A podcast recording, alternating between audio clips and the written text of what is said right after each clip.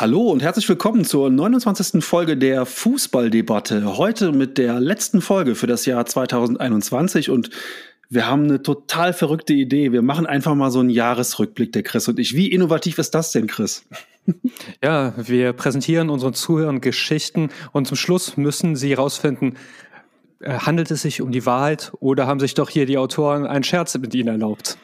Richtig, das wäre auch mal ein cooles Konzept gewesen. Einfach so Fußballstories ausdenken ähm, und dann über, müssen Leute sagen, passiert oder nicht passiert. Das wäre auch geil gewesen. Wir haben etwas anderes. Kon ja? Du hast es erkannt, oder? Ja, wir haben etwas anderes Konzept. Ähm, wir wollen heute ähm, unsere persönlichen Tops und Flops des Jahres 2000, des Fußballjahres, muss man ja genauer gesagt sagen, des Fußballjahres 2021 präsentieren.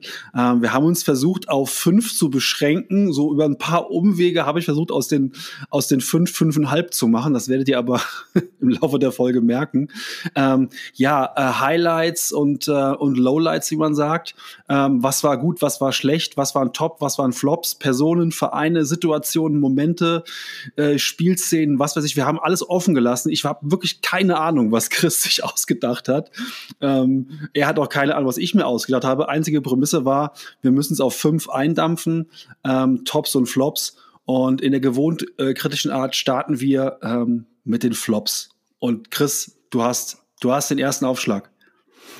Ja, ähm, normalerweise würden wir ja mit etwas Positivem beginnen, aber ich habe gedacht, ach, ich polarisiere so gerne und ich will direkt mal mit dem Vorschlaghammer kommen. Und der erste Flop des Jahres ist für mich The Zone. Oh. Ähm, ja, The Zone ist ja, war ja früher, ich hatte ja auch mal einen Blogbeitrag gegen Sky geschrieben und dann nannte ich bezeichnete ich The Zone als den Robin Hood, der gegen den bösen Sheriff von Nottingham kämpft. Und dieses Image, äh, super, danke. Ihr habt alle ein scheiß Timing. Ähm, ja, kein, Problem, mich, kein Problem, das war übrigens hier der Anruf von der CTU. Ähm, die müssen noch mal, der Präsident ist in Gefahr und der Jack Bauer soll bitte rauskommen. Ja, das Geile ist, ich habe den Nicht-Stören-Modus an, aber egal. Ähm, ja gut, wenn die, aber wenn die, CTU, wenn die CTU anruft, zählt dieser Nicht-Stören-Modus nicht. Ja, und jetzt, jetzt aber wegen der die Fußballdebatte, also die Terrorabwehr muss dann eine Stunde warten. Also Richtig. Wir, man muss Prioritäten setzen. Da sind wir ähm, entspannt. Genau, aber zurück zum Thema äh, The Zone. Ich war ich, ähnlich wie du lange ein Fürsprecher und dann haben sie jetzt ja immer mehr Rechte und Rechte bekommen und ich bin mit dem Ergebnis einfach enttäuscht. Also anfangs hatte ich immer ein bisschen Probleme mit, ey, ich kann die Spiele nicht mehr abrufen. Diese Zeiten sind Gott sei Dank passé. Also jedes Spiel, das ich sehen will, kann ich auch sehen. Äh, es läuft flüssig, auch HD-Qualität, alles gut. Aber viele Sachen ärgern mich und es ist, es ist sehr witzig, wenn du was gegen The Zone bei Twitter schreibst, dann, dann kriegst du direkt Anfeindungen, ja. Also die haben schon, das sind keine Kunden, das sind Jünger, das sind fundamentalistische Groupies schon fast, also ähnlich wie man es aus dem K-Pop kennt. Und ich verstehe auch die Psychologie dahinter, weil Sky wirklich jahrelang ein Monopol hatte und ähm, ja, da haben sie sich nicht gut verkauft. Aber ähm, paar Dinge, die nerven mich nach wie vor. Zum Beispiel, dass sie quasi keine Berichterstattung machen. Also dieses bisschen davor und danach. Ähm, auch keine Halbzeitanalyse. Wir haben uns so über die deutsche Vermögens bla bla bla Halbzeitanalyse aufgeregt. Die ist ja doppelt so lang wie die bei The Zone, wo dann mhm. ganz halt irgendwelche sinnfreien Clips dann gezeigt werden. Äh, vor dem Spiel, nach dem Spiel äh, siehst du da Jungs mit Headset sitzen. Finde ich auch ein bisschen hemdsärmlich. Dann auch dieses nach den Spielen. Die App ist fummelig. Du hast keine echte Highlight-Show. Du musst jeden Clip einzeln anklicken. Und dann gehst du erst aufs Spiel. Dann lädt erstmal zwei Sekunden dieser Balken für das volle Spiel. Ich will es gar nicht sehen. Drück runter auf Highlights. Manchmal hängt es sich auf. Und dann, anstatt, dass sie die sowas machen wie alle Spiele, alle Tore. Und das Blöde ist, du hast nicht mehr Stimmen zum Spiel danach. Und die werden mir zu krass abgefeiert und die, die Leute re reagieren richtig aggressiv, wenn man die heiligste Zone angreift. Und ich muss sagen, ja, wenn das doch so geil ist, dann soll es mal geil werden. Und deshalb ist es für mich der erste Flop. Wie siehst du es? Ähm, ich hab's nicht. Ich sehe es also gar nicht. ich mein, mein The Zone-Abo ist, ähm, hat sich, hat sich erledigt gehabt seit, äh, weiß gar nicht, September oder Oktober. Ich hatte mit einem, ähm, mit einem sehr guten Freund hatte ich das The Zone-Abo ähm, geteilt und äh, ja, irgendwie ähm, die, wir hatten noch so ein ganz altes Ding, was noch von den Preisen her okay war und haben jetzt mal gesagt, wir pausieren jetzt einfach mal. Ähm, gerade jetzt im Hinblick auf Champions League nur Gruppenphase und so weiter, ähm, hat es für mich nicht mehr gelohnt. Deswegen bin ich jetzt aktuell gar nicht mehr so im Bilde, wie die Berichterstattung wirklich ist. Was mir halt aufgefallen ist, ist im Vergleich zu dem, was, äh, sage ich mal, ganz zu Beginn von The Zone ähm, so der Markenkern war, hat sich schon ein bisschen was geändert, auch verbessert, würde ich mal sagen. Ich sehe deine Kritikpunkte, aber ähm, ich denke nur, dass es vielleicht ähm, das Zielpublikum von The Zone nicht das ist, was großartige Vor- und Zwischen- und Nachanalysen möchte, sondern die wollen wirklich das Spiel sehen. Das könnte ich mir vorstellen. Und Punkt zwei, für diesen Part der, der, der großen ausschweifenden Analyse habe ich zumindest das Gefühl, haben die diese Extrasendungen, dieses Decoded zum Beispiel, wo sie dann auch so Vereine und, und Spieler analysieren und so weiter und so. Das geht doch wirklich auch so dann ja auch Highlights-Shows oder Preview-Shows äh, mit, mit, mit Fußballern. Äh, Fußballerinnen, die dann äh, in die Analyse so ein bisschen reingehen. Das haben sie ja schon. Aber ich weiß, was du meinst. Ähm, ich habe auch viel immer über Sky gemeckert, aber ich fand da zum Beispiel immer die Champions League Übertragungen in dem an, an dem großen Tisch mit Erik Meyer und so weiter. Das war schon richtig, richtig großes Kino. Und das haben sie in der Bundesliga nicht transformiert bekommen, finde ich. Champions League Übertragungen bei Sky waren schon wirklich, muss man sagen, eine 10 von 10. Ja, und da hast du auch was ganz Wichtiges gesagt. Äh, Erik Meyer oder bei, äh, noch besser fand ich bei der Europameisterschaft, ähm, ich komme noch nicht auf den Namen, bei Magenta TV, der blonde, weißt du noch, wie der heißt? Ähm, Jan Henkel. Genau, Jan Henkel. Also besser, finde ich, kannst du es nicht machen. Und das, das ist ja eigentlich auch was für die Nerds. Und das, das würde auch zum Magenkern von der Zone passen. Und ich möchte sowas halt nicht bei einem Decoded vier Wochen später haben. Wenn ich heute ein Champions League Achtelfinale sehe, dann will ich auch danach wissen, hey, woran hat's gelegen? Ja, und ja. nicht äh, auf irgendwas so ein Video-Demand, wenn kein Hahn mehr nach dem Spiel kräht. Aber jetzt wollen wir die ganze Folge gar nicht ähm, nee. mit The Zone, aber auf jeden Fall dieser Hype, der hat mich genervt und ich finde, The Zone ist diesem Hype nicht gerecht geworden und sie verkaufen Schwächen auch, das war in diesem Podcast auch, dieses, ja, wir sind da, dies, das und sonst was und nee, ihr wollt einfach kein Geld ausgeben mhm. und da, deshalb sind die für mich einfach so der erste Flop des Jahres. Ja. Zu teuer verkauft. Wie schaut's okay. denn bei dir aus? Mein erster Flop des Jahres ist Schalke 04. Also, wenn man das gesamte Kalenderjahr betrachtet, dann ist Schalke 04 wirklich, ähm, hat es dieser Verein geschafft, einen äh, einstmals großen Club, ähm, ja, äh, sang- und klanglos aus der Bundesliga auf Platz 18 ohne jegliche Gegenwehr sich zu verabschieden ähm, in einer wirklich skandalösen Rückrunde. Ähm, ich sage nur noch mal, der Name Christian Groß, sagte dir noch was? ja, der war Anfang ja. des Jahres, war der, war der Schalke, war der Schalke-Trainer. Ähm, also wirklich, die, die gesamt, der gesamte Abstieg, wie die abgestiegen sind, ähm, wie schlecht die wirklich waren in der Bundesliga. Dann ähm, Fanausschreitungen, äh, dass da der, der Mannschaftsbus quasi ähm, äh, nach dem Abstieg dann die Spieler nicht in die Katakomben gefahren hat, sondern die Spieler quasi vorm Stadion rausgelassen hat, dass klar war, dass da jetzt was passiert und Eierwurf und Spielerbedrohung und so weiter und so fort. Also die Art und Weise, wie Schalke 04 abgestiegen ist, wie dieser große, großartige Verein jetzt in der zweiten Bundesliga angekommen ist, ähm, mit einem riesengroßen Berg von Schulden, äh, die gesamte Tönnies-Geschichte und so weiter und so fort. Also ähm, ich will nicht sagen, dass die am Abgrund sind, aber ich finde schon, dass ähm, wenn man das gesamte Fußballjahr 2022, äh, 2021 sieht und diese die Größe dieses Vereins, ähm, also ich bin noch äh, Schalke 04 Eurofighter äh, Jahre alt ähm, und Schalke 04 wirklich ein großer, großer, großer Verein. Ähm, und das, was dieses Jahr da passiert ist, haben schon andere Traditionsvereine hingelegt. Ähm, ich spreche aus Erfahrung, aber das war wirklich jetzt dieses Jahr mit, mit so einer Wucht und von daher Schalke 04 ähm, einer meiner fünf Flops des Jahres. Ja, auf, auf jeden Fall auch zu Recht.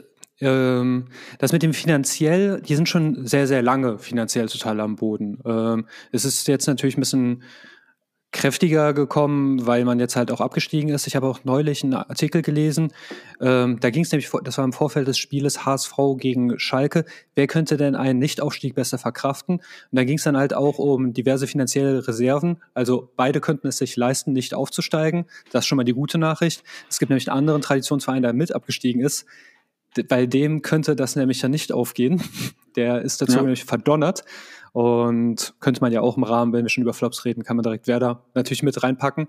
Aber ähm, ich glaube, was ich abschließend zu Schalke sagen kann, ist, ich glaube, die sind sehr, sehr froh, dass es Geisterspiele gab, weil diese Rückrunde mit Fans, ey, die hätten noch den, die, das, der, die hätten die ganze Bude auch abgerissen. Ja. Also während ähm, des Spiels wahrscheinlich. Das hätte man danach auf jeden Fall, hätte man äh, das Stadion von Schalke benutzen können als Kulisse für die nächste Band of Brothers Reihe. Ähm, das wäre auf, jeden, das wär auf jeden Fall episch geworden, äh, im negativen Sinne. Von daher ähm, ist das einer meiner ersten Flops. Soll ich jetzt eigentlich direkt weitermachen mit einem jetzt meiner ersten Tops? Kannst du gern machen. Okay, dann bleibe ich direkt, weil es passt so ein bisschen auch. Ich bleibe im Revier und ähm, da kommt einer meiner Tops her, nämlich der VfL Bochum ähm, ist für mich im Kalenderjahr 2021 einer meiner Tops. Ähm, kurze Begründung. Ähm, die sind relativ unerwartet aufgestiegen mit einem Trainer, der noch ein Jahr vorher leicht angezählt war, weil die damalige Hinrunde beim VfL Bochum nicht so lief, wie man sich das vorgestellt hatte. Ähm, sind aber am Trainer, haben am Trainer festgehalten und sind dann wie ich finde, sehr, sehr souverän auch ähm, aufgestiegen ähm, aus der zweiten Bundesliga als Meister, ähm, haben sich jetzt in der Bundesliga im Vergleich zu anderen Mannschaften, Fürth zum Beispiel, äh, sehr gut präsentiert, haben 20 Punkte geholt in der Hinrunde. Ähm, und äh, ja, ist einfach, äh, wie ich finde, ein sehr, sehr schönes Fußballmärchen. Hinzu kommt, dass der VfL Bochum äh, eine sehr geile Stadionhymne hat, muss man leider wirklich anerkennen. Also Bochum von Grönemeyer ist ziemlich geil. Ähm, das Stadion ist toll. Äh, ich war selbst schon mal da. Völlig abseitige Geschichte, aber ich war wirklich schon mal in Bochum gegen Cottbus. Ähm, das war ein wirklich tolles Stadionerlebnis. Ähm, und das Trikot ist auch ziemlich geil. Also bei Bochum kommt irgendwie alles zusammen, was mein Fußballherz höher schlagen lässt. Ähm, von daher ist für mich top dieses, dieses Jahr der VfL Bochum. Ja, ähm, das mit den Trikots vor allem. Also ich finde diese Nadelstreifen, also das sind geil. quasi deutschen Yankees, also ja, super geil. Und äh, was auch mega geil ist, du hast es ja gerade eben schon gesagt, ähm, Fürth, da wir, wir bekommen ja beide regelmäßig Fanpost auf Twitter. Ja. Grüße an dieser Stelle. Ähm, alles wird natürlich gelesen, auch wenn wir nicht immer Zeit haben zu antworten. Ähm, und Bochum hat auch echt bescheidene Mittel, ja. Und die zeigen, hey, mit so bescheidenen Mitteln, ich würde sogar behaupten, Fürth hat vielleicht sogar den besseren Kader. Ja, äh, bei Bochum ist sogar Simon Zoller, der, der, wichtige, der wichtigste ja. Stürmer, vielleicht der wichtigste Spieler auch verletzt. Und gucken wir, wo die stehen. Also, ja. selbst wenn die jetzt auch in der Rückrunde durchgereicht werden, mega geil, wie lange die im Rennen sind. Und davon musst du Respekt haben. Das zeigt halt auch immer dieses, diese billige Ausrede, ja, die anderen haben mehr Geld. Ja, haben sie. Und dadurch haben sie es auch leichter. Aber du kannst es trotzdem schaffen. Mhm, ähm, genau. Und das finde ich an Bochum ganz gut. Und was ich auch schön finde, du hast den Satz gerade eben gesagt, der ist, finde ich, ein bisschen magisch. Bei vielen geilen Stories, die ich höre, ähm, kommt irgendwo der Satz vor, die haben im Trainer festgehalten. Also ist scheinbar auch mal wichtig, auch mal durch ein Tal gemeinsam zu gehen. Dann äh, das Wort Entwicklung spielt eine ganz große Rolle, Identifikation. Und ich finde, Bochum also bis auf diese geilen Faber-Trikots mitten in den 90ern kann man denen eigentlich nichts krumm nehmen. Kennst du die noch? Ja, natürlich. ja, Weiß mit dem Regenbogen. Ja. Ja, Darius Wosch, super. Ja, das ist das Darius, das Darius Wosch-Trikot ähm, hervorragend. Also natürlich, klar, VfL Bochum. Ja. Also. Aber sonst haben die sich eigentlich nicht zu Schulden kommen lassen. Und ich, ich bin froh, dass ein Traditionsverein, der aber nicht zur also nicht aus Tradition einfach nur misshandelt wird, da ist und das finde ich gut. Ja. Also danke Bochum. Cooler Auftritt. Ja, dann kommt jetzt ja ein Top von mir. Genau. Äh, dann bleiben wir auch so ein bisschen in der Ecke direkt. Ähm, ich habe tatsächlich die zweite Bundesliga genommen. Ähm, oh. nämlich die zweite Bundesliga macht deutlich mehr Spaß als die erste.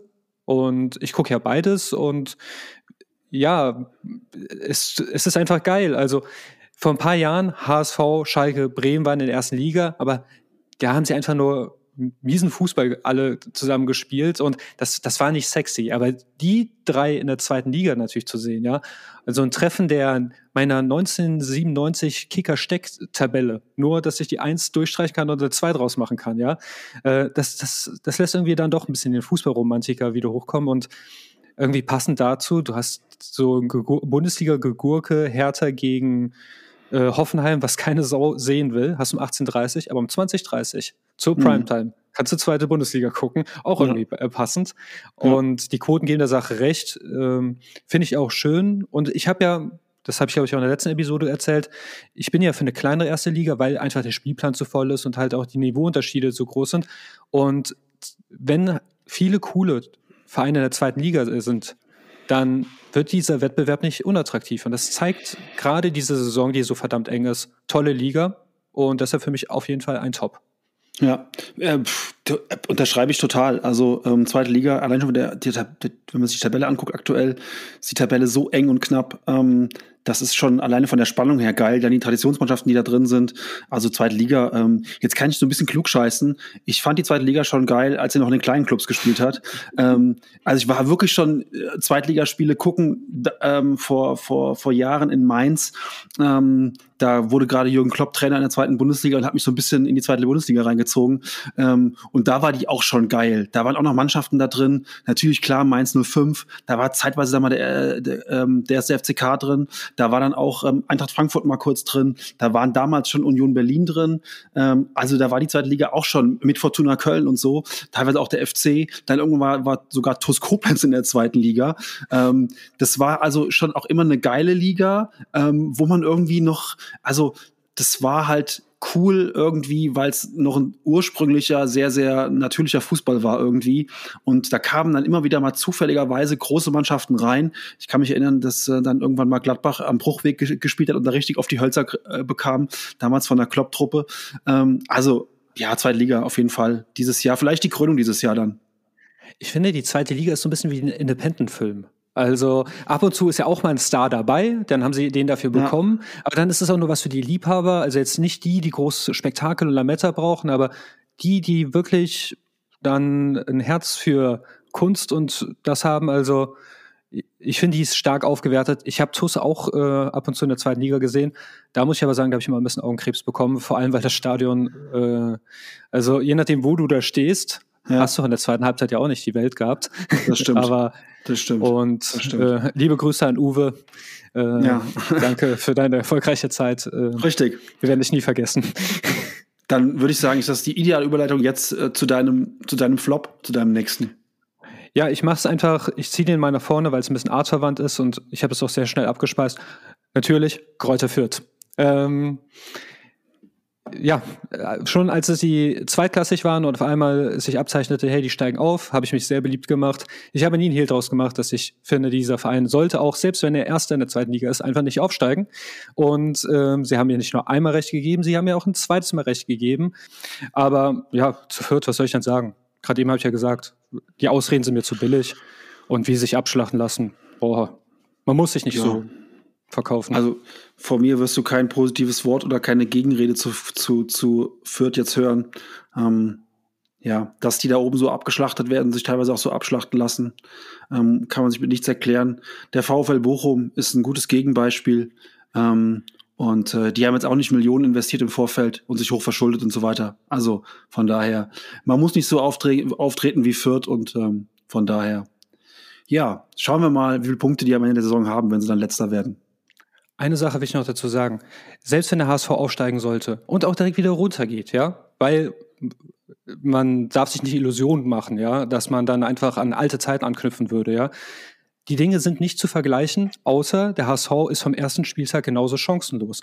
Aber ich, ich sehe jetzt schon die gehässigen Sprüche, falls man dann wieder im Abstiegskampf ist, dass da irgendwie Vergleiche gezogen werden.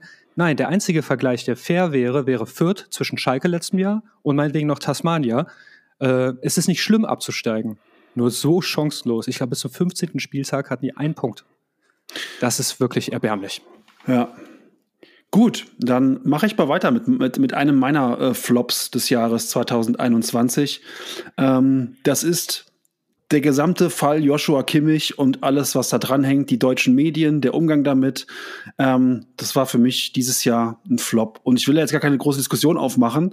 Ähm, äh, ich denke, dazu ist alles gesagt. Aber der gesamte Fall äh, mit allem, was da dranhängt, mit Riesendiskussionen im Doppelpass, mit ähm, Karl Lauterbach wird zugeschaltet im Doppelpass und Virologen werden bei, bei Sky befragt und so weiter und so fort.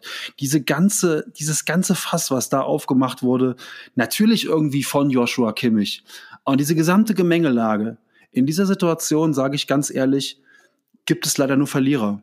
Ähm, und so wie das Ganze jetzt gelaufen ist, ist das richtig, richtig schlecht gelaufen für alle Beteiligten, für alle Seiten. Es gibt keinen, der da sagen kann, haha, jetzt haben wir aber, jetzt hat er doch Corona bekommen, jetzt lässt er sich doch impfen. Nein, nein, nein, es gibt, es gibt bei dieser Sache keine Gewinner. Es sind alle, sind hier mit mehreren blauen Augen herausgekommen, allen voran Joshua Kimmich, der in meinen Augen da auch vielleicht auch nicht gut beraten war mit seinem gesamten Auftreten, mit Interviews nach dem Spiel und so weiter. Alles irgendwie eine ganz komische Sache. Und von daher ist diese Causa Kimmich, und damit meine ich nicht, den Umstand, dass er sich nicht hat impfen lassen, sondern ich meine das gesamte Ding und alle, was da dranhängt und die deutsche Medienlandschaft und so weiter, das war für mich einer der Flops 2021. Wir werden später noch mal kurz darüber sprechen müssen, aber ich bin da komplett bei dir. Die ganze Kiste ist völlig drüber. Wir reden hier über einen einzelnen Menschen, den wir mit einer ganzen Pandemie also ein weltweites Phänomen in Verbindung bringen. Ähm, das hat einfach zu viel Aufmerksamkeit genossen und halt auch, was für eine Feindseligkeit da reinkam. Also es gibt Leute, die haben wirklich schlimme Verbrechen begangen und sind auch prominent. Und die haben es nicht halb so krass abbekommen, ja. Äh, das, das muss man sich einfach mal, man kann das scheiße finden. Aber was für eine äh, Hetzjagd da einfach ist und dass das einfach so ein Interesse hat. Über mehrere Wochen, mir hing, ich, ich konnte den Namen Kimmich irgendwann mal nicht mehr hören. Also ja. als gäbe es jetzt nur einen Fall, an dem wir es exemplarisch zeigen konnten, dass das halt auch, ähm, ähm, ich habe ja einen guten Part Journalismus im Studium gehabt und normalerweise das Thema eins ist das absolute Top-Thema, ja. Also Sport kommt ja deshalb ein bisschen nach hinten und, und so weiter. Und als auf einmal direkt um zur vollen Stunde über Joshua Kimmich gesprochen wird. Das zeigt doch, dass alle da irgendwie die Verhältnismäßigkeit verloren hatten, selbst die Journalisten, ja, wie wichtig dieses Thema ist. Und da, ja, deshalb total. haben wir auch darüber genug gesprochen.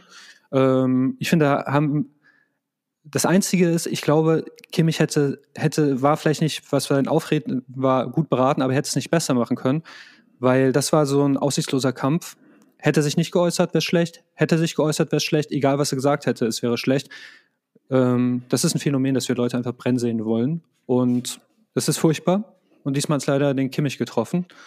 Aber naja, dann ähm, strecken wir das nicht. Jetzt müsste ich was, was Positivem kommen oder mit Nee, ich wäre jetzt dran, weil ich hatte jetzt was Ach Negatives so, und dann ja. komme ich jetzt wieder mit was Positivem. Dann äh, kannst du danach weitermachen. Ähm, positiv, und ich glaube, könntest du sogar auch auf der Liste haben. Ähm, Stefan Kuhns ist für mich ein Top des Jahres 2021 und ich erkläre ganz, ganz kurz warum. Stefan Kunz hat mit der U21 ähm, völlig unerwartet und eigentlich mit der Truppe, mit der man sie ihm niemals zugetraut hätte, den ähm, Titel gewonnen im Sommer. Ähm, und zwar nicht irgendwie mit Murmelfußball und hinten reinstellen und vorne hilft der liebe Gott, sondern richtig mit richtig, richtig, richtig geilem Fußball, der mir im Sommer ganz, ganz, ganz großen Spaß gemacht hat. Ähm, Danach ist er, was auch sehr, sehr smart war, ähm, nicht Yogis Nachfolger geworden, sondern ist in die Türkei gegangen und hat dort auch mal eben, ja, eigentlich eine Nationalmannschaft, die mehr oder weniger tot war, wiederbelebt, hat in vier Spielen zehn Punkte geholt. Ähm, und ich finde es ganz spannend. Der ist jetzt in den Endausscheidungsspielen als türkischer Nationaltrainer für die WM 22 in Katar, muss dort ähm, antreten gegen Portugal. Und alle reden immer nur darüber, ja, Portugal gegen Italien, das große Endspiel. Für mich ist Portugal da noch nicht weiter, denn ähm, ich wünsche den Portugiesen, wenn jetzt mal kein Corona ist und die äh, Zuschauer da rein dürfen, dann wünsche ich den Portugiesen viel Spaß ähm, bei ihrem Auswärtsspiel in wahrscheinlich Istanbul vor hoffentlich 50.000 Leuten, wenn es um die WM geht. Also da wünsche ich denen ganz viel Spaß. Ähm, also Stefan Kunz ist für mich, auch mit seiner ganzen Art, wie er, wie er auftritt und so weiter, ähm, Top des Jahres 2021. Ja, also ich finde den auch sehr, sehr, sehr, sehr, sehr, sehr sympathisch und ich höre ihm auch gerne zu. Ähm, vielleicht als TV-Experte, da hätte ich nicht gebraucht. Da war ein bisschen farblos, aber ich halte, ich finde es einfach toll, der ist so ein Menschenfänger. Also der, der scheint sich wirklich intensiv mit seinen äh, Spielern auseinanderzusetzen und kann die deshalb auch besser machen, kann sie perfekt einsetzen, sagt das Richtige im richtigen Moment und deshalb ist er auch so erfolgreich. Und ich muss auch bei den Türken wirklich betonen, dass die aus einer aus, aussichts, aussichtslosen Situation in einem Herzschlagfinale, also in einem Einspiel, da waren sie quasi schon raus, dann haben sie eine ja. 96. Elfer. und ja, ähm, gegen die Türken zu spielen, es sind Gegner, gegen die willst du nie spielen, weil die sind ähnlich wie die Kroaten, bisschen verrückt und ein bisschen körperbetont und alles. Aber wenn ich zwischen den Türken und manche anderen hochgejubelten, zum Beispiel den Franzosen entscheiden muss, dann nehme ich die Türken, die einfach, die ich einfach dann doch abfeier, weil die einfach so mit Herz spielen. Und äh, ja. da haben die, glaube ich, den Kunz, der halt auch äh, in puncto Respekt halt einfach ganz stark ist, der hat ja durch seine Zeit, frühere Zeit schon ein bisschen Grundkenntnisse Türkisch und will die jetzt auch ausbauen. Und da ist er genau der Richtige. Und das finde ich eigentlich auch cool, auch diese Verbindung Deutschland und Türkei, das ist nicht zu trennen. Selbst nicht durch ähm, komische politische Zeiten wie diesen. Ja. Und das ist miteinander verbunden. Deshalb finde ich das eigentlich richtig geil. Und ich, ich wünsche ihm auch wirklich Glück und ich würde mich kaputt lachen, wenn der Europameister und Weltfußballer hinter sich lässt. Ich glaube nicht dran, aber es wäre super. Ja. Ja, ähm, dann müsste ich mit was Positivem weitermachen, nehme ich genau. an, oder? Ja. Gut, dann, hm, schade, vom Audience Flow äh, hätte das andere besser gepasst, aber bei manchen positiven Sachen muss ich auch eigentlich sagen, sind was Negatives, aber ich wollte nicht nur negative Flops raushauen und deshalb habe ich einfach das, den Spieß ein bisschen umgedreht, ja. Und ich muss sagen, EA Sports, ihr seid für mich ein Top des Jahres. Ihr habt es nämlich geschafft, ein Spiel rauszubringen, das fast das identische ist wie das vom Vorjahr, mit den alten Bugs sogar. Und ihr habt sogar noch schönerweise noch ein paar neu hinzugefügt, dafür aber sogar noch mehr Geld verlangt als im Vorjahr, weil es eine PS4 und eine PS5-Variante gibt. Und für diesen Geniestreich will ich einfach gratulieren. Also, wo hast du das, dass du die Preise erhöhen kannst, obwohl du deine Arbeit nicht machst und einfach so richtig ein Fickt euch alle, an die Kunden zahlst und die kaufen es. Das muss man einfach sagen. Das hast, du, das hast du auch, hast auch bei Sky. Also von daher. Sky, ja, Sky wird ja momentan abbestraft. Sky fährt ein ähnliches Konzept wie EA Sports. Ja, aber Sky hat ja jetzt, ähm, das habe ich äh, letzte Woche, glaube ich, geteilt, die haben ja böse ähm, Quoteneinbrüche ja. und auch Marktanteil. Also bei Sky fällt es langsam auf die Füße, aber EA von Jahr zu Jahr, also natürlich, ich, ich bin pro genug, dass ich ein paar Unterschiede auch merke. Im Gameplay hat sich was geändert, aber ich sehe, dass im Karrieremodus dieser, ähm, ich kann keine Spieler äh, stärker als 85 verpflichten. Der Bug wird einfach nicht behoben und dann, ja, nee, das macht mich wahnsinnig und dann muss ich sagen, Hut ja, ab. Wir haben darüber ja auch schon mal gesprochen, privat. Ähm, und da bin ich vollkommen bei dir. Ähm, EA Sports ist, also die FIFA ist einfach mittlerweile was für Sammelmutanten geworden, ja. Für Leute, die früher auf dem Schulhof so Karten getauscht haben, aber ist halt keine Fußballsimulation mehr. Von daher ähm, für mich auch eine große Enttäuschung, das zu spielen im Moment, ähm, durch die ganzen Bugs, die mir da wirklich auf die Nerven gehen. Ja. Ist alles so gesagt. Ja. Und dazu, dann würde ich jetzt zu einem Flop rüberspringen. Und du hast gerade eben über den Trainer gesprochen, da will ich mit Trainer weitermachen. Äh, der Flop des Jahres geht an, nämlich an die sogenannten, ich habe sie zusammengefasst, an die Mastermind-Trainer. Und wenn ich an Mastermind-Trainer denke, dann denke ich an einen Pep Guardiola, der es jetzt endlich mal geschafft hat, ein, in ein Champions League-Final zu kommen. Er hat bis auf den Weg dahin immer dasselbe gemacht und es hat immer funktioniert. Aber nein, im Finale will ich was Besonderes machen. Und deshalb nehme ich einfach mal eine Sechser raus und spiele nur mit einem und verliere das Finale. Glückwunsch. Oder Southgate, der sich dann denkt, oh, okay, Elfmeterschießen. Warte, ich wechsle jetzt einfach mal Spieler ein, die ich das ganze Turnier eigentlich fast nicht beachtet habe. Und ich mache das jetzt einfach nur mal fürs Elverschießen und beide schießen vorbei. Auch so eine Glückwunschentscheidung. Und irgendwie möchte ich auch Marc von Bommel reinnehmen, der sich denkt, ich wechsle einfach einmal mehr. Passt schon. Ja? Und auch das ist nach hinten. Also, ähm, das hat man auch früher bei Yogi Löw sehr häufig beobachten können. Ich erinnere mich an die EM, wo man gegen Italien gespielt hat und der Groß auf einmal rechts bringt. Und diese Eitelkeit von Trainern wurde selten so bestraft wie in diesem Jahr und ich fand das erwähnenswert. Ja, ähm, wobei natürlich Gareth Southgate mit diesem Mastermind-Trainer, glaube ich, ein bisschen zu viel der Ehre ähm, zuteil wird, denn das ist er bei weitem nicht in meinen Augen. Also mit einem mit einem richtig guten Trainer ähm, wer weiß, wo England ähm, dann noch gelandet wäre. Also von daher, aber ich weiß, was du meinst. Ähm, es geht ja um den Move, also dieser, genau, ich will, ja, ja, ich, was ich Besonderes weiß, genau, haben. Genau, keep it simple, ja. Also ähm, warum nicht einfach dann in einem Finale genau dasselbe machen? Und ähm, ja, du hast mir jetzt eigentlich schon so ein bisschen, aber ich springe jetzt mal nicht, aber wir kommen noch mal auf auf ähm, auf das, was du gerade erwähnt hast, auf ähm, Pep Guardiola und Man City kommen wir noch mal zurück heute. Ähm, genau, das war das war das war dein Flop, ne? Jetzt gerade. Mhm, jetzt bin ich, mit, bin, ich mit, bin ich mit einem Flop dran. Ähm, okay. Ähm, Puh, ja, Flop bei mir ist, ähm, ich fasse da auch zwei Sachen zusammen. Und zwar ist mein Flop ähm, des Jahres 2021 immer noch der VAR und die Transparenz, die da dran hängt. Ähm, ich weiß nicht, warum wir es in Deutschland immer noch nicht geschafft kriegen, dass man die Fans im Stadion, die Fans im Stadion, die ja die wichtigsten in meinen Augen sind, die so ein Sportereignis verfolgen, auch darauf komme ich nachher nochmal zurück, ähm, warum man es nicht schafft, die einfach mal mitzunehmen und denen zu erklären, was da genau passiert. Und auch im, am Fernseher die Leute, die Mehrheit der Fußballfans, kriegt man auch nicht mitgenommen. Also der VAR, ähm, als der eingeführt wurde, hieß es ja, wer Fußball macht den Fußball langweilig, der Doppelpass wird nie wieder stattfinden, ähm, Sky 90 wird eingestampft, weil wir haben nie wieder Diskussionsbedarf. Das Gegenteil ist der Fall, haben wir beide auch schon tausendmal drüber geredet, ähm, müssen wir jetzt an der Stelle gar nicht machen. Aber warum kriegen wir es nicht irgendwie transparent äh, transportiert an die, an die Zuschauer, äh, was da jetzt genau eigentlich passiert? Ich nehme nur ein Beispiel. Ich habe bis heute kein offizielles VAR-Abseitsbild vom ähm, Last-Minute-Tor von Schalke 04 in Hamburg vorletzte Woche gesehen.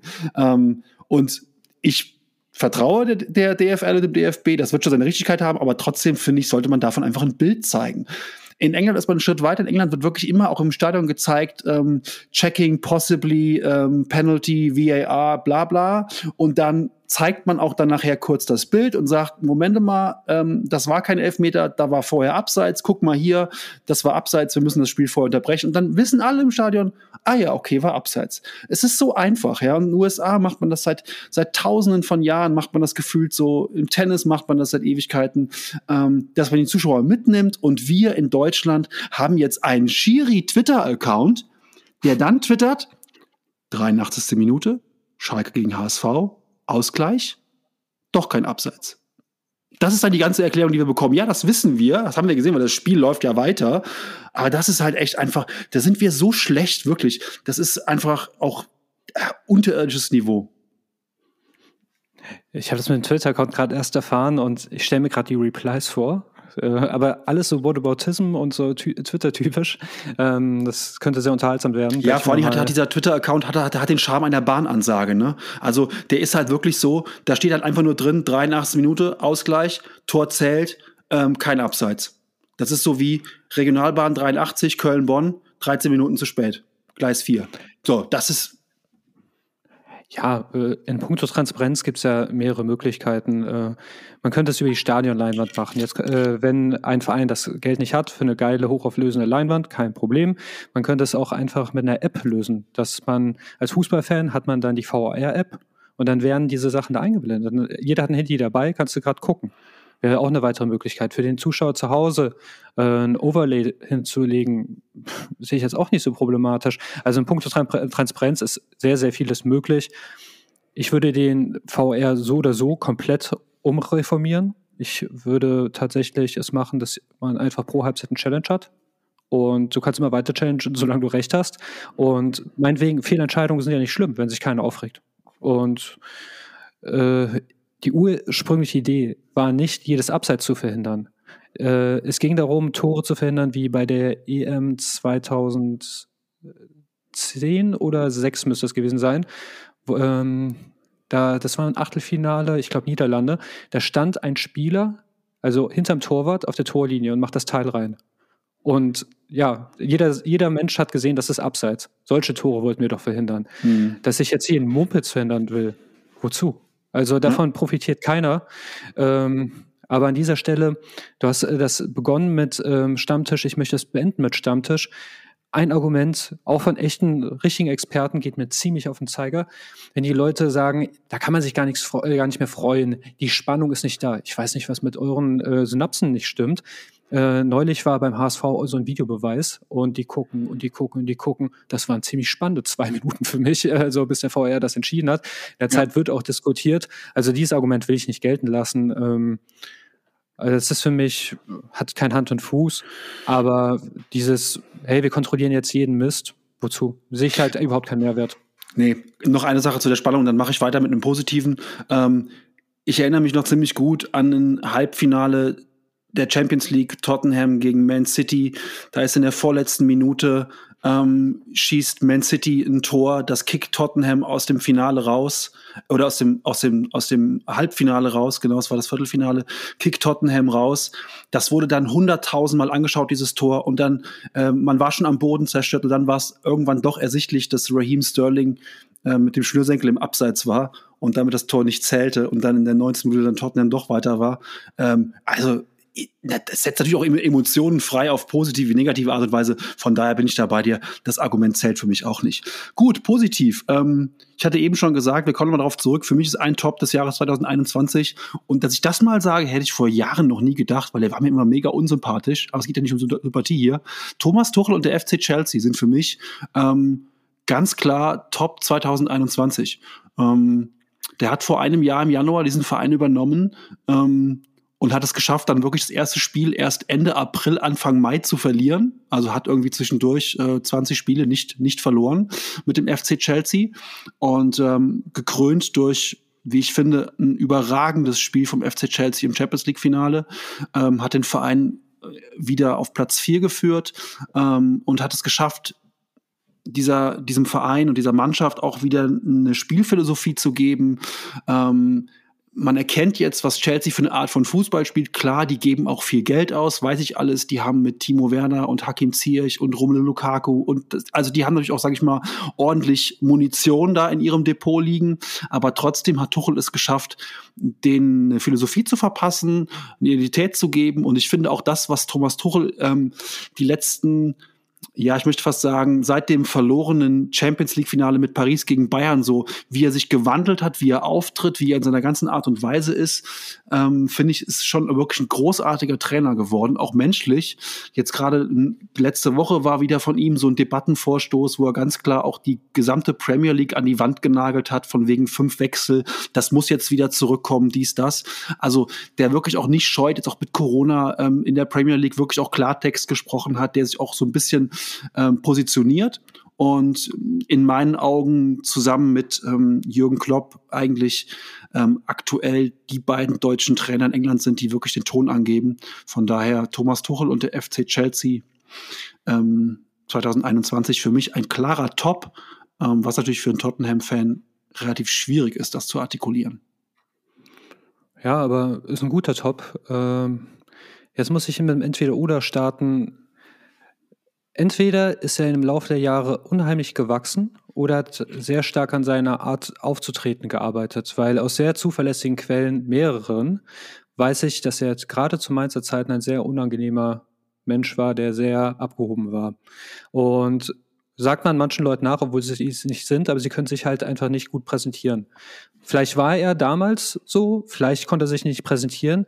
Was man aber auf jeden Fall attestieren kann, ist, dass er seit seiner Zeit in Dortmund doch immer gewachsen ist. Also entweder, also auf sportlicher Sicht, ich, es hat ihm gut getan, nicht zu Bayern München zu kommen, weil ich finde, in Paris hat er, hat er sehr viel wahrscheinlich gelernt, wenn er mit so krassen Diven zusammenarbeitet.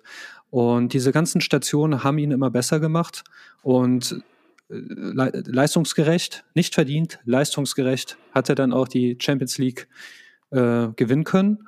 Und ich finde aber auch, dass er mit der Zeit immer sympathischer wirkte. Während er beim BVB mir noch sehr unsympathisch war, hat er das auch durch diverse Interviews. Also ich erinnere mich, da hat äh, Borussia Dortmund das Achtelfinale war es, glaube ich, gegen Paris 2-0. Und da wurde ja der Tuchel zerrissen, kurz zum Rauswurf, Neymar. Und dann das Rückspiel gewinnt äh, dank Mats Hummels würde ich auch behaupten, ähm, Paris. Und dann wird er vom Sky-Moderator gefragt und der antwortet gar nicht auf die Frage, der äfft den einfach nur nach, Thomas Tuchel, Sie haben die Mannschaft verloren, habt das und schon wieder gescheitert. Und ich habe mich, ich habe mich schepp gelacht. Also kann man heute noch bei YouTube wahrscheinlich gucken, wie der reagiert hat. Und diese Gehässigkeit, die er an den Tag gelegt hat, die war so sympathisch. Und sowas hat er halt immer wieder. Und ich kann jetzt nicht aufschlüsseln, ob er früher ein Sack war oder sich nicht zu verkaufen wusste, aber ich weiß, dass er jetzt eine absolute Bereicherung für den Fußball äh, geworden ist. Und ist ja auch schön, dass er, dass wir halt in diesem Land so viele tolle Trainer haben. Dreimal hintereinander ein deutscher Trainer, Champions League-Sieger, das ist ein Qualitätsnachweis. Ich glaube, da können wir sehr, sehr stolz auf uns sein. Vor allem, wenn wir, reden ja nicht immer so gut über unsere Trainer, aber wir haben eigentlich die besten der Welt. Offensichtlich. Ja, das stimmt. Und das ist toll. Das stimmt. Genau. Also, das war mein Top. Jetzt bist du wieder dran mit Top und Flop. Ja, dann fange ich auch ja mit dem Top an und äh, wenn wir schon beim Thema Gehässigkeit waren, dann kommen wir an Anthony Modest nicht vorbei. Also Anthony Modest ist für mich ein Top, ähm, nicht nur wegen seinen hervorragenden Leistungen, sondern für ein Interview ähm, oder sein persönlich, seine persönliche Mondlandung, äh, wie Boris Becker sagen würde. Ich zitiere einfach, was er in einem Interview nach dem Sieg gegen Wolfsburg gesagt hat. Äh, ich bin heute glücklich, weil wir in Wolfsburg gewonnen haben, gegen die Mannschaft von Jörg Schmatke. Man sieht sich ja immer zweimal im Leben. Es ist schön, Wolfsburg in die Krise zu schicken. Und ich fand das so, so, so geil. weil, ähm, ich meine, ganz ehrlich, der macht da keinen Hehl draus, dass er ein Riesenproblem mit dem Mann hat und dass er dem einfach nur das Schlechteste wünscht. Und das dann einfach so offen in die Kamera zu sagen, finde ich einfach geil. Und das, dann geht's auch direkt zu einem Flop wieder weiter. Ich mache mir direkt mit dem besagten Herrn Schmatke weiter. Ich finde, also ich finde den Mann eh sehr fragwürdig. Ich habe das Gefühl, ich habe den seit 17 Jahren nicht mehr nüchtern erlebt. Oder vielleicht muss ich mich auch entschuldigen, vielleicht hat er echt einen Sprachfehler, aber mir kommt er wirklich vor, als, als würde der schon gerne mal auch morgens eins zwitschern. Schon, also. oh Gott, oh Gott, oh Gott.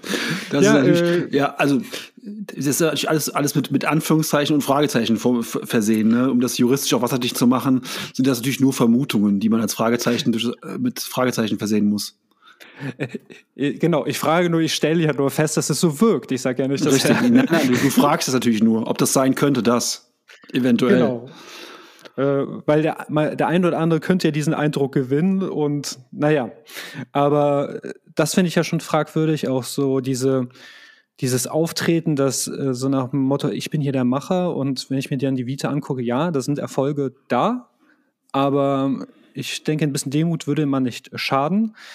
Aber was er auch in Wolfsburg veranstaltet, das ist also, das ist ja wirklich, also den Glasner quasi wegzuekeln, ja.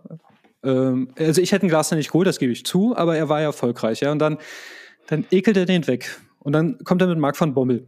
Und keiner hat verstanden, warum. Und zum Schluss hat es auch keiner verstanden. Und dann kommst du auf die Idee, äh, wen nehmen wir? Hm, nehmen wir doch einen, mit dem sich mal Jörg nicht überwirft. Dann nimmst du den Kohlfeld, ja. Also ich glaube, der Einzige, der vielleicht noch in der Tombola dann war, ist ein Thomas Doll, der ist ja auch so ein gute Launebär. So, hey, ich streite nicht so gerne, lass uns Freunde sein. Äh, weil ich glaube, die holen keine Trainer mehr, die holen quasi Kindergärtner, Sozialpädagogen. Und das sieht man auch auf dem Platz, ja. Und ich finde, dieser Mann, also alle schimpfen über Kofeld und das natürlich auch zu Recht. Aber dieser Mann ist mindestens auch, der ist nicht mehr zu halten. Also ich würde den auch vom Hof jagen und ich finde, gibt ein ganz, ganz unglückliches Bild momentan ab. Und wie ja. siehst du das? Ich sehe das ähnlich. Ich sehe das vor allem mit großer Sorge, denn da mit, mit, mit Riedle Baku und den Mietschas sind da natürlich auch, sage ich mal, Talente, die wir ähm, bei der WM brauchen werden einfach oder bei den nächsten Turnieren brauchen werden. Und wenn jetzt diese, diese ich sag mal, diese Diamanten jetzt da von irgendeinem so von irgendeinem so Knetmännchen äh, geformt werden, das ist natürlich auch, auch nicht wirklich geil. Also ja, äh, hoffen wir einfach, dass Lukas Metscher und ähm, dass Riedle Baku einfach im Sommer irgendwie einen, einen, Schritt machen und irgendwie nach Leverkusen wechseln oder nach Mainz wechseln oder irgendwo anders hin, wo man merkt, okay, da entwickeln sich Spieler und da haben sie eine Chance und äh, einfach weg von Wolfsburg gehen. Es liegt aber wirklich an Wolfsburg. Ich kann auch mit der ganzen Truppe da nichts anfangen, ähm, dass die in die Champions League gekommen sind. Hey, pff, yo, und jetzt da auch wieder sagen und klanglos. Naja, wir haben darüber schon oft genug gesprochen. Jörg Schmatke ist ein eigenes Thema. Zu Anthony Modest finde ich halt, würde ich auch noch ganz gerne einen Satz sagen. Ich finde auch natürlich auch witzig und musste auch lachen, aber ich denke immer so dieses Nachtreten ah, das ist auch irgendwie so als Profi, das, das fällt dir irgendwann wieder auf die Füße. Also auch Anthony Modest wird irgendwann da stehen und wird wieder drei Elfmeter verschossen haben und im FC abgestiegen sein, keine Ahnung. Und dann fliegt der halt sowas auch um die Ohren. Ne? Also da wäre ich immer ein bisschen vorsichtig als Profi, mich vor die Kamera zu stellen und so ein Ding rauszuhauen. Denn auch Anthony Modest hat jetzt gerade wieder so eine Hochphase, aber vor, vor einem halben Jahr war der auch mehr oder weniger klinisch tot. Also, naja, aber witzig war es schon, da gebe ich dir recht. Ja, äh, wir haben ja auch in dieser Idole-Sendung Größe zeigen, finde ich ja wirklich toll. Aber in dem Fall finde ich einfach ehrlich sein und seine Abneigung ja. voll zu, zu stellen. Einfach, vor allem, du hast halt einfach nicht mit so einem Spruch gerechnet. Also, stimmt, stimmt. Stimmt. Ja, und jetzt Köln gegen Wolfsburg, das wirkt auch so unsexy und das ist wahrscheinlich der Höhepunkt des Spiels. Also. Ja, auf jeden Fall. Hat, nee, hat, hat sich nicht Modest da auch beim Jubel die Kappe von Baumgart angezogen? Oder war das im anderen Spiel? Das, das kann ich nicht beurteilen, weil ich, das war so eine Konferenz, die ich so beiläufig geguckt habe. Eigentlich mehr aufs ja. Handy und dann immer, äh, immer wenn der Kommentator die Stimme hebt, dann habe ich mal kurz im Fernseher geschielt. Aber das war ja wirklich eine Horrorkonferenz mit allen Teams, die man in der Bundesliga, naja, ja. Äh, ich will mir nicht heute zu viele Feinde machen. Schön, dass ihr da seid. Jetzt muss ich, jetzt muss ich gucken, wie ich jetzt meine letzten, ich habe jetzt noch zwei Tops und zwei Flops, wie ich die jetzt irgendwie zusammen organisiert bekomme, dass es auch ein bisschen sinn, sinnvoll ist. Jetzt natürlich ohne Ranking oder so, aber ich mache